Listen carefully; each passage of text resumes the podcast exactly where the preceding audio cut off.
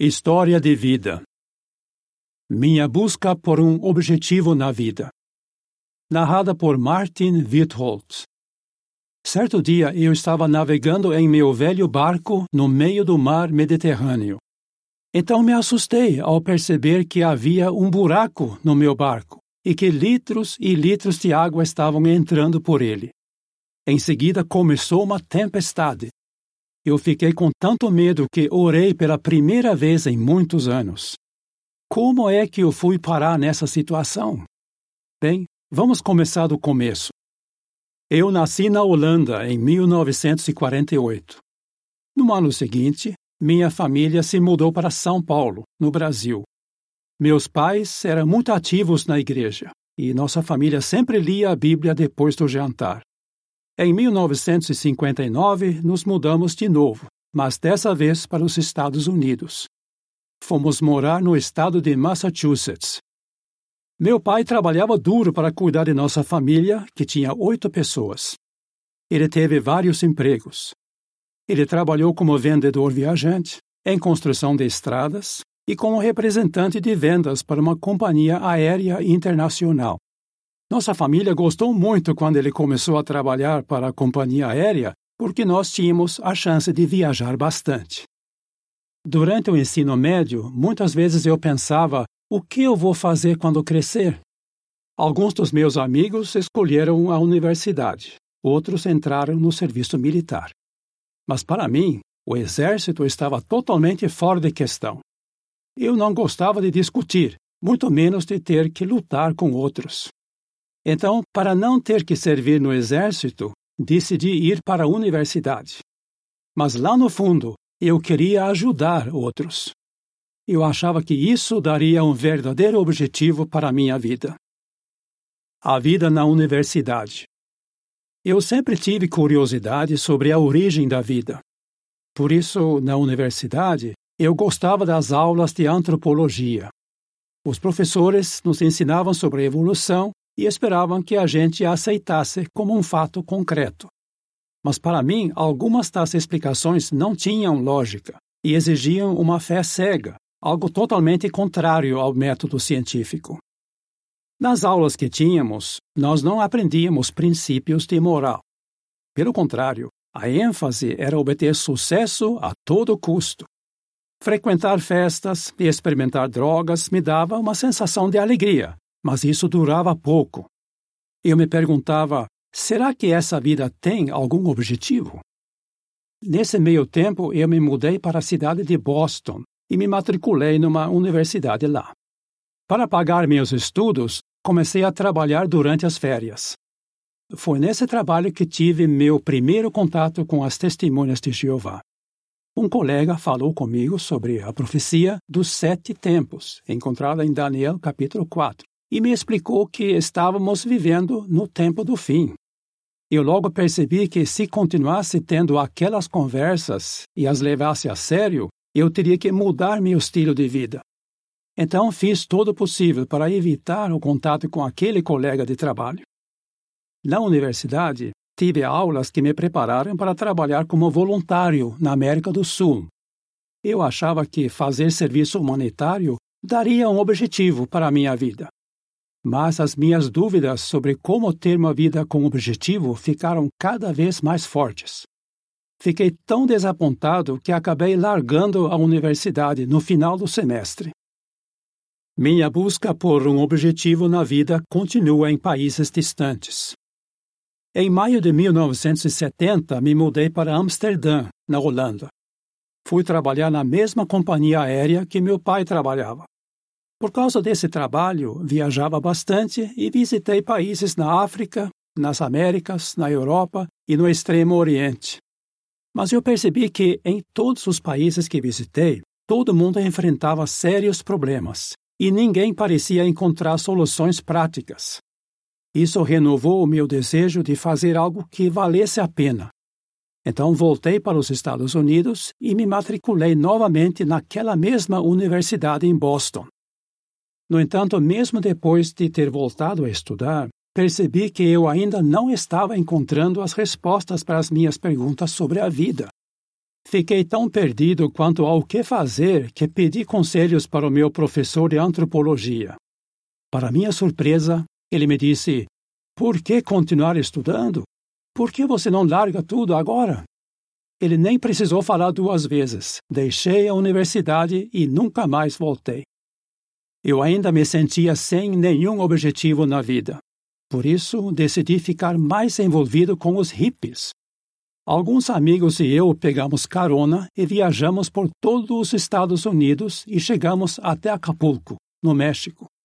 Começamos a morar em algumas comunidades hippies, onde todos pareciam não ter nenhuma preocupação na vida. Mas logo eu percebi que o estilo de vida deles não trazia nenhuma felicidade. Pelo contrário, era um ambiente cheio de desonestidade e deslealdade. Minha busca continua em um barco. Nesse meio tempo, comecei a pensar bastante em um dos meus sonhos de infância. Eu queria navegar pelos mares, mas não como marinheiro, e sim como capitão. E o único modo de conseguir isso seria tendo meu próprio barco. Um amigo meu chamado Tom tinha um desejo parecido. Então nós decidimos navegar pelo mundo juntos.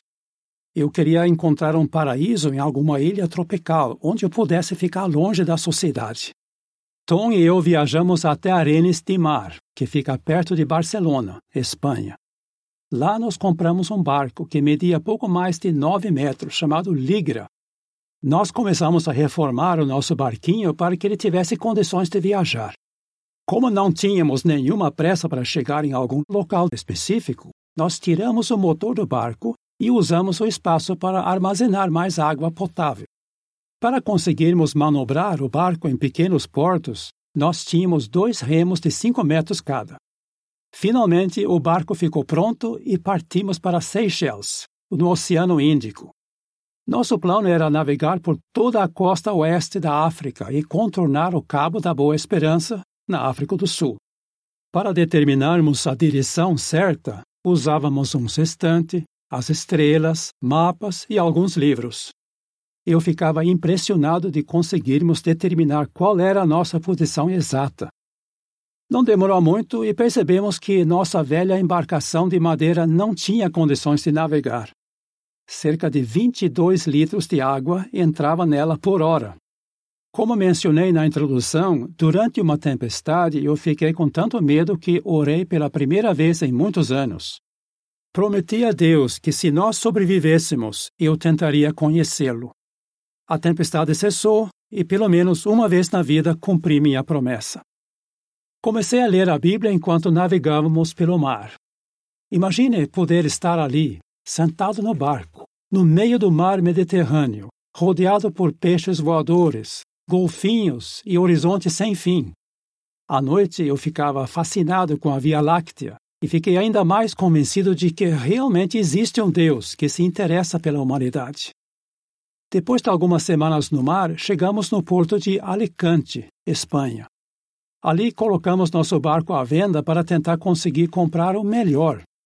Como era de se esperar, não foi fácil encontrar um comprador. Afinal, quem ia querer um barco velho, sem motor e que deixava entrar muita água? Por outro lado, foi um momento excelente para ler minha Bíblia.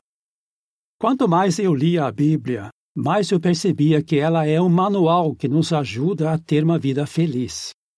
Eu fiquei impressionado a ver como a Bíblia diz claramente que devemos ter uma vida limpa e correta. Eu me perguntava por que tantas pessoas, inclusive eu, diziam ser cristãs e mesmo assim não davam a mínima para o que ela diz. Eu decidi levar uma vida limpa, mesmo que para isso eu precisasse fazer grandes mudanças. Então parei de usar drogas. Eu imaginava que devia haver outras pessoas tentando viver de acordo com os padrões da Bíblia, e eu queria muito encontrá-las. Pela segunda vez, eu orei a Deus e pedi que ele me ajudasse a encontrá-las. Minha busca pela religião verdadeira. Para mim, o processo mais lógico de encontrar a religião verdadeira era indo por eliminação. Enquanto caminhava pelas ruas de Alicante, passei por muitos prédios religiosos, mas como muitos deles tinham imagens, foi fácil riscá-los de minha lista. Numa tarde de domingo, eu estava em uma colina de frente para o porto. Eu estava lendo Tiago 2, 1 a 5, que fala sobre os perigos de mostrar favoritismo aos ricos. Quando estava voltando para o nosso barco, passei por um prédio que parecia ser um local de reuniões. Acima da porta dele havia uma placa: Salão do Reino das Testemunhas de Jeová. Eu pensei, vou fazer um teste. Vamos ver como essas pessoas me recebem. Então entrei no salão do reino descalço, com barba e usando jeans rasgado. O indicador me mostrou um assento perto de uma senhora idosa. Com bondade, ela me ajudou a encontrar os textos bíblicos mencionados pelo orador. Depois da reunião, fiquei impressionado com a bondade de todos que vieram me cumprimentar. Um homem até mesmo me convidou para ir à sua casa falar sobre a Bíblia. Mas como eu ainda não tinha terminado de ler a Bíblia, eu disse: Quando eu estiver pronto, eu te aviso. Nesse meio tempo, comecei a assistir a todas as reuniões. Várias semanas depois, fui até a casa do homem e ele respondeu às minhas perguntas sobre a Bíblia. Uma semana depois, ele me deu uma sacola cheia de roupas de excelente qualidade, ele me disse que o dono daquelas roupas estava na prisão porque ele tinha obedecido à ordem da Bíblia de amar uns aos outros e de não aprender mais a guerra. Agora eu sabia que com certeza tinha encontrado o que eu estava procurando: pessoas que colocavam em prática a ordem direta da Bíblia sobre viver uma vida limpa e correta. Meu alvo agora não era mais encontrar um paraíso tropical, mas sim estudar a Bíblia a fundo por isso voltei para a Holanda. Em busca de um emprego. Depois de quatro dias pegando carona, cheguei na cidade de Groningen, na Holanda. Lá precisei arrumar um emprego para me sustentar. Tentei conseguir uma vaga em uma carpintaria e eles me deram um formulário para preencher. Uma das perguntas do formulário era minha religião. Eu escrevi Testemunha de Jeová. Quando o proprietário da carpintaria leu aquilo, percebi que a expressão de seu rosto mudou na hora. Ele me disse: Eu ligo de volta. Mas ele nunca ligou. Fui a outra carpintaria e perguntei se o proprietário precisava de ajuda. Ele me perguntou se eu tinha diplomas ou cartas de referência. Eu expliquei que tudo que eu tinha feito era consertar um barco de madeira. Para minha surpresa, ele disse: Você pode começar hoje à tarde mas com uma condição. Eu não quero que você crie nenhum problema na minha carpintaria, porque eu sou testemunha de Jeová e sigo os princípios da Bíblia. Impressionado, eu olhei para ele e respondi: Eu também sou. Mas como eu tinha cabelo comprido e barba, ele sabia que eu não era. Ele disse: Então eu vou estudar a Bíblia com você. Eu aceitei com o maior prazer. Naquele momento eu entendi por que o proprietário da outra carpintaria nunca tinha me ligado de volta? Jeová estava atendendo os pedidos do meu coração. Eu trabalhei na carpintaria daquele irmão por um ano. Durante aquele período, estudei a Bíblia com ele e me batizei em janeiro de 1974. Finalmente, encontrei um objetivo na vida. Um mês depois, embarquei numa nova carreira, o serviço de pioneiro. Esse trabalho me deu uma alegria enorme. No mês seguinte, me mudei para Amsterdã para apoiar um grupo de espanhol que tinha acabado de abrir. Eu me sentia muito contente de poder dirigir estudos bíblicos em espanhol e em português. Em maio de 1975, recebi o privilégio de servir como pioneiro especial. Certo dia, uma pioneira especial chamada Ineke veio à nossa reunião em espanhol para trazer sua estudante da Bíblia boliviana.